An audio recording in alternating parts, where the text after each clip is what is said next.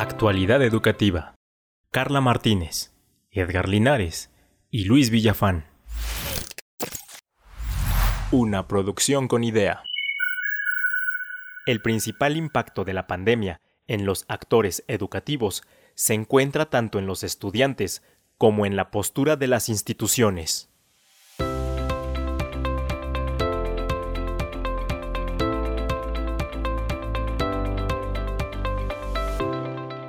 Impacto en los actores educativos. Hola, ¿qué tal, estimados colegas y escuchas de nuestro podcast con idea Actualidad Educativa? Bienvenidos a este episodio 3. Les habla Luis Villafán. En esta ocasión tengo el gusto de conducir este episodio después que las semanas anteriores lo han hecho mis compañeros a quienes saludo, la doctora Carla. Hola Carla. Hola Luis, ¿cómo estás? Me da mucho gusto estar aquí compartiendo un nuevo capítulo. Ya el tercero de nuestra tercera temporada. Así es. También nos acompaña de la misma manera que Carla, de manera remota, el maestro Edgar Linares, a quien saludo, con quien hemos compartido ya tantas semanas de episodios. Hola Edgar, ¿cómo estás? Hola Luis, hola Carla, bien, bien, bien, listo para este tercer episodio para ver qué tema vamos a abordar el día de hoy. Sí, pues como lo pudimos escuchar en la presentación, en la introducción que tenemos de nuestro programa, en esta ocasión pues quise yo abordar este enfoque de impacto que tú Edgar en el primer episodio, hace ya 15 días, nos hablaste de el impacto tecnológico en el mundo digital diferentes radiografías que nos has compartido. La semana pasada, Carla nos habló del impacto socioemocional, cómo nos está y nos afectó este año de pandemia. Creo que ahora sí dije bien, un año y no 12 años. Eh, puse mucha atención en eh, decir la duración. Me, me, puse las pilas desde ayer para decir que no vayan a ser 12 años de pandemia. Pues en esta ocasión quiero, por mi interés, eh, quise buscar y abordar este episodio de el impacto desde una mirada organizacional, eh, institucional en nuestro caso. La escuela, la universidad, el bachillerato, en fin, donde nos encontremos laborando, cómo ha impactado en esos actores educativos. De hecho, pues ese es el nombre que acabamos de escuchar en la entrada de nuestro programa, el impacto en actores educativos. Eh, y quiero que realicemos la siguiente dinámica. He encontrado, mucho me llamó la atención, un texto de la OCDE. Eh, voy a mencionarlo para que quede la debida referencia y sus posteriores citas el documento se titula El impacto del COVID-19 en la educación. Información del panorama de la educación 2020, publicado, ya lo dije, por la OCDE. Y la dinámica que les propongo es que estas citas que extraje de este documento, pues traerlas aquí al aire y que cada uno de ustedes, yo les iré comentando, empezaré contigo, Edgar, con la siguiente, eh, pues a ver qué ¿qué te suscita como comentario? Este, esta cita tiene que ver con la educación superior, es tu ámbito de desempeño, así que pues, voy a iniciar la cita y te paso el micrófono. Inicio de cita. La pandemia afectó seriamente a la educación superior, pues las universidades cerraron sus instalaciones y los países cerraron sus fronteras para responder a las medidas de confinamiento se afectó la continuidad del aprendizaje y la entrega de materiales didácticos, la seguridad y el estatus legal de los estudiantes internacionales en su país anfitrión y la percepción de los estudiantes del valor de su carrera. Fin de cita. Edgar, esta cita, estas palabras, ¿qué suscitan en este momento en tu mente como experiencia que pudieras compartirnos? Pues desde el inicio de la cita, esto que tuvieron que cerrar las puertas las instituciones de educación superior, bueno, en general toda institución educativa tuvo que cerrar las puertas y hasta la fecha no las han podido abrir, eh, por lo menos en nuestro país, en México, eh, pues obviamente representó un gran eh, problema para todos los actores de la, de la educación, empezando por supuesto desde los aspectos administrativos, organizacionales, económicos. Eh, varias escuelas pues no, no, no, sobrevivieron a este cierre y entonces también hemos visto que, pues, algunas han cerrado. Y ahorita mencionaste educación superior, pero pues también creo que tenemos que, pensar en, en, las escuelas de educación preescolar, que todavía me parece que tuvieron un escenario mucho más complicado que la educación superior, ¿no? Por el lado de los estudiantes, pues también es, pues se perdieron muchos aspectos, sobre todo en aquellas, aquellas carreras que tienen un componente experimental, instrumental incluso, pues varios entonces se vieron sumamente afectados porque hay procesos que aún no se pueden hacer en educación a distancia, en educación en línea, o que son muy costosos para implementarlos a través de la tecnología y que tardan mucho tiempo. Entonces, pues la primera, lo primero que se me viene a la mente es este impacto económico, este impacto a futuro de que habrá menos escuelas, muchos estudiantes desertaron también, ya no, ya no continuaron porque es una modalidad pues a la que no estábamos preparados y entonces hubo hay todavía una gran deserción y me parece que esto tendrá un impacto eh, que todavía no hemos podido ver, sino que lo veremos en los próximos años, en el 2022, en el 2023, me parece que estaremos viendo el verdadero impacto de este, de este cierre de las escuelas, ¿no? Sí, las últimas palabras de la cita, el valor de mi carrera. Aquí nos lleva a preguntarnos cómo los estudiantes, en este caso de superior, están percibiendo esa afectación. Recuerdo y quiero traer también estadísticas, datos duros. Los más conservadores nos han dicho que se perderá 10% de la matrícula, los más terroríficos 40% de la matrícula de educación superior. Vamos a verlo, todavía es demasiado temprano, pero ya en el transcurso de este 2021 pues estaremos viendo cómo, cuál ha sido ese impacto en la perspectiva que tienen los estudiantes de superior sobre estas últimas palabras, el valor de mi carrera. ¿Quedaré bien formado? ¿Estoy teniendo una preparación superflua? ¿Mi carrera es endeble? ¿Cómo? ¿Cómo me, cómo me veo yo estudiante de educación superior? Pues muchas gracias, Edgar. Es momento, estimada audiencia, de que vayamos a una pausa y al regresar la doctora Carla pues nos dará sus comentarios. Evidentemente, eh, he querido seleccionar una cita relacionada con educación media superior de este mismo documento de la OCDE. No se vayan, continuamos. Estás escuchando Podcast con Idea un espacio de profesionalización digital de la docencia. No te olvides de compartir este episodio en tus redes sociales con el hashtag Podcast con Idea, para que con otros docentes como tú transformemos nuestra educación. Continuamos.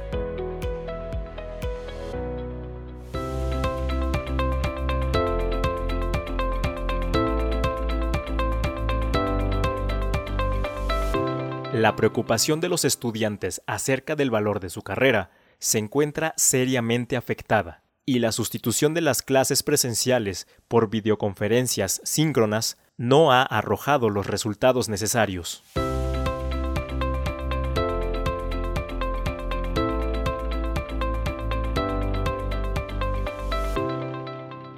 Impacto en los actores educativos. Continuamos, estimada audiencia, colegas que nos siguen en este tercer episodio estamos analizando el impacto en los actores educativos. Traje en el segmento anterior una cita que Edgar nos ha profundizado, nos ha comentado desde esta experiencia desde su perspectiva que tiene de la educación superior. Vamos ahora con eh, la doctora Carla en el tema de la educación superior. Misma dinámica, Carla, menciono la cita y te paso los micrófonos. Inicio. Media superior, quizá quisiste decir. ¿Y qué fue lo que dije? Superior. No, corrijo. En educación media superior. Media superior. Sí.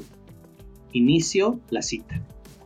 Las instituciones de media superior sustituyeron con rapidez las clases presenciales con el aprendizaje en línea, aunque a menudo tuvieron dificultades por la insuficiencia de experiencia y tiempo para concebir nuevos formatos de impartición de educación y tareas. Los exámenes también resultaron afectados, lo cual ocasionó interrupciones en las trayectorias de aprendizaje y el avance en los estudios. Fin de cita. Carla, te escuchamos. Pues creo que la palabra que más se me quedó en esta cita que nos comparte Luis es la de insuficiencia. Insuficiencia de tiempo, insuficiencia de elementos didácticos y tecnológicos que nos permitieran asumir el reto de una manera expedita, ¿no? De una manera muy pronta. Por supuesto que nos hemos tardado, ha llevado su tiempo el adaptarnos a estas nuevas formas, a este modelo de educación a distancia y sin duda alguna aquí han aflorado los talentos individuales, las habilidades digitales que cada uno de los docentes de educación media superior tenemos. Eh, sabemos todos los que estamos involucrados en la educación que este nivel educativo en particular es sumamente complejo ¿no? Tan solo en nuestro país, comentarle a, los que nos escuchan en otros países de Sudamérica, pues comentarles que en nuestro país hay 33 diferentes subsistemas que tienen características propias de estudiantes, que tienen también características propias de modalidades y por supuesto de programas y demás. Esto pues da como resultado todavía añadirle pues una complejidad mayor a estas habilidades que, que debemos mostrar para afrontar el desafío de, de, la educación a distancia. Entonces, esta insuficiencia, pues yo la ratifico porque hay muchas cosas que todavía tenemos que aprender. Sin embargo, también debo reconocer que la mayoría de, de los colegas que, que, que, están a mi alrededor, pues han hecho un esfuerzo suficiente para, para poder ir avanzando. He dicho en muchas ocasiones, seguramente ya me lo han escuchado en estos podcasts, que a veces el esfuerzo no alcanza, pero ese esfuerzo se ha traducido ya en acciones concretas de formación, de profesionalización docente. Y para muestra, pues están las personas que nos acompañan en, este, en estos podcasts y que lo que intentan y nos lo han manifestado afortunadamente es, seguir creciendo para cubrir estas demandas y estas necesidades. Eso podría comentarte. Podría comentarte muchas otras cosas más, pero, pero hasta aquí dejo mi comentario. Bien, muchas gracias, Carla. Personalmente lo que me llamó muchísimo la atención, la palabra que me cautivó, por eso la traje como cita, fue sustituyeron con rapidez. Y me remonto a aquellos años eh, finales del siglo pasado, 1998, 99, 2000, en que la educación en línea también vio un, antecedente de, ese, de esa sustitución rápida. Ah, si ya el docente tiene su PowerPoint, ah, pues lo sube a, una, a un LMS, a una plataforma y ya está. Ya está la clase. Automáticamente ya está la, la clase. Y hoy esta nota me hizo pensar a experiencias de, ah, bueno, pues aprendamos eh, en un taller de dos horas, aprendamos Meet, Zoom o Teams, y entonces la clase que se daba de tres horas, ah, pues ahora la impartimos en vivo, con resultados pues no muy benéficos, que también valdrá la pena analizar en algún otro episodio. Para eso nos dará. Pues eh, muchas gracias, eh, Carla, por, este, por este comentario que nos, que nos haces sobre tu experiencia sin duda que el tema de este podcast Impacto en Actores, pues ya llevamos casi un año en esta situación y por lo que yo he estudiado, he leído, el, el impacto total todavía no lo veremos. Algunos estiman en décadas la secuela que tanto en economía como en salud y en educación tendremos por esta realidad que hemos vivido. Así que el tema de hablar del impacto nos da para mucho. Sin embargo, en este momento vamos a hacer, estoy viendo el indicador de nuestra de nuestro cronometrista que es momento de hacer nuevamente una pausa. Así es que, eh, Carla, Edgar, los invito a que nos quedemos para el tercer y último segmento nuevamente con una con otra con otra cita y para que pues nos despidamos de este episodio. Estimada audiencia, volvemos en unos segundos.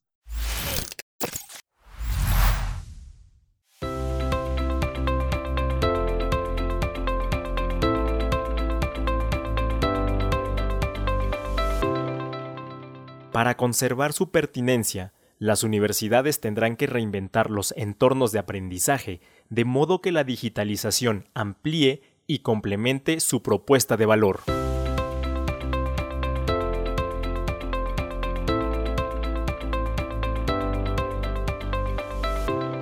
Impacto en los actores educativos. Bien, pues regresamos para este tercer y último segmento nuevamente con una cita del documento ya referido para terminar el episodio con un comentario final. Esta cita está relacionado ahora con la experiencia que los tres conductores les hablamos en este episodio, pues hemos tenido tanto en el, nivel eh, superior como en el posgrado. Entonces, pues las reflexiones de esta cita nos darán igualmente para mucho comentar. Inicio la cita. La crisis expuso la propuesta de valor de las instituciones de educación superior. De cara al futuro, es poco probable que los estudiantes dediquen grandes cantidades de tiempo y dinero a consumir contenido en línea. Los estudiantes acuden a la universidad a conocer grandes personajes, a sostener conversaciones inspiradoras con el personal académico, a colaborar con investigadores en el laboratorio y a experimentar la vida social en el campus. Para conservar su pertinencia, las universidades tendrán que reinventar los entornos de aprendizaje de modo que la digitalización amplíe y complemente, pero no sustituya la relación estudiante-profesor y estudiante-estudiante. Fin de cita y Ahora me voy a permitir yo iniciar con los comentarios. Pues esta cita la traje porque es lo que hemos predicado hacia universidades de la necesidad de transformar el currículo, la forma de hacer educación, que si queremos, así como dábamos las clases presenciales, ahora seguir dándolas, ¿qué va a ser del futuro de los posgrados? Además, con este efecto de la inmediatez, que ya teníamos antes de la pandemia y todo el mundo de la bucalidad, ahora incrementado, acentuado más con, esta, con este confinamiento, pues es imperante en términos de la OCDE que haya esta reinvención, so pena de perder la matrícula. Ahí, pues si ya la OCDE, con toda esta experiencia y nivel de estudio de perspectiva que tiene a nivel global lo está diciendo, pues será necio el no querer atender este, este mensaje. Carla, por favor, tus palabras y mensaje final. Claro que sí, Luis. Pues yo también había elegido la palabra reinventar, pero puesto que ya comentaste acerca de ella, me voy con otra palabra. Puedes, puedes repetir, ¿eh? No, no, es que esta otra palabra me gusta más, que es inspiración. Yo creo que el gran temor que teníamos respecto, o que tenemos todavía algunos docentes respecto a la educación en línea, es la sustitución del profesor o del docente por las máquinas, por toda la cuestión automatizada. Y ahí está el gran error. El hecho de que se suban los cursos en línea, independientemente de sus características, que sea para el aprendizaje blended learning o que sea para el MOOC, o que sea para como apoyo a una asignatura, tiene que estar íntimamente relacionado con el imprimir el sello del ser humano y del ser docente que está detrás de la pantalla en el diseño instruccional. Yo me quedo nada más para compartirles a ustedes que uno de nuestros participantes que, que trabaja muy cerca de donde yo trabajo comentaba respecto a uno de nuestros cursos donde participó y comentaba, es que yo me quedaba en la noche eh, cursando mis unidades de aprendizaje, revisando y sentía que Luis, sentía que Edgar y sentía que tú me estaban acompañando, lo sentía ahí junto a mí. Esto es precisamente lo insustituible. la persona, estas, estas personas que finalmente nos van a acompañar de los que, de las grandes personas. Yo tengo pues muy grabado todo lo que en el último mock que tomé de, con Bárbara Oakley, ¿no? Yo siento que soy su gran amiga, aunque no, no, sabe que existo, ¿no? Pero es precisamente esa parte de ese acompañamiento, eso que imprimen las personas que están ante nosotros, lo que más importa en este momento de educación a distancia. Por supuesto, trascender la digitalidad y hacer un puente con la humanidad. Así como lo estamos haciendo en este momento, Edgar, Carla y Luis, entre ellos tres, y ellos tres con nuestros escuchas, que también de alguna manera, pues a eso es a lo que apostamos con nuestra producción que hacemos en la plataforma educarenlinea.mx, pues claro, encontraste la razón, Carla, del por qué quise traer esta, esta cita. Cuando leía yo el documento dije, este, este párrafo me lo llevo tengo que cerrar, quiero cerrar mi episodio con él. Edgar, ¿qué comentarios nos puedes decir? ¿Alguna pues palabra, algún mensaje? Pues un par de preocupaciones, ¿no? Ahorita comentabas tú sobre la educación superior y si bien es cierto todo lo que, lo que se comenta y lo hemos estado viendo, pues yo insisto, mi preocupación todavía es mayor para la educación básica, para la, primaria, la secundaria, porque si no incidimos en, los niños y los adolescentes en el desarrollo de esta independencia intelectual, al desarrollo de sus capacidades cognitivas, vamos a tener todavía más problemas en la educación superior.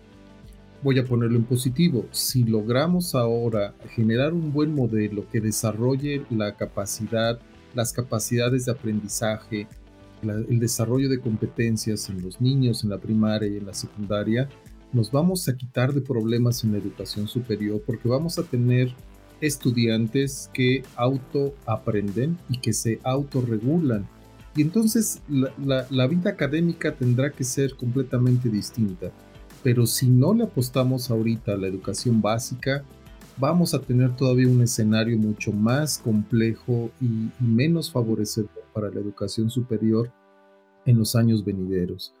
Eh, esa es una preocupación que me ha surgido en estos últimos meses, que he estado más en contacto con la educación básica y creo que ahí es donde tenemos que reforzar muchísimo para que entonces de manera, pues no automática, pero sí de manera este, implicada como consecuencia, pues la educación superior mejore y tenga otras condiciones más favorables para su desarrollo. Entonces, eh, pues les comparto esa preocupación para no quedármela yo solo y para ver qué, qué cosas se nos ocurren y sobre todo dejar esta reflexión en los maestros de primaria y secundaria que nos están escuchando, porque ellos son eh, pieza clave para el desarrollo de nuestra sociedad eh, nacional y global. Con empatía y asertividad a esta preocupación tuya, me permito replicarte, y lo dijiste en tus últimas palabras, por supuesto, nuestro quehacer, y cuando digo nuestro quehacer es porque te veo a ti, Edgar, te veo a ti, Carla, como colegas del posgrado, de la certificación profesional, de la formación profesional, ahí es precisamente donde podemos incidir.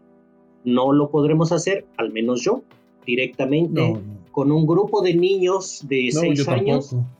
No me veo nunca en mi vida, pero sí con los colegas docentes de educación básica a quienes podamos transmitir, bueno, esto que ya por tres temporadas hemos compartido en estos micrófonos remotos, que hemos eh, predicado en nuestra oferta de cursos que eh, lanzamos con diferentes avales académicos, diferentes instituciones, ahí es a donde podemos hacer este llamado e ir abonando a esa preocupación real, verdadera, la calidad que nos hace falta en educación en todos sus niveles. Y si nos vamos al origen, pues entonces luego el destino, pues ya encontraremos un camino más allanado.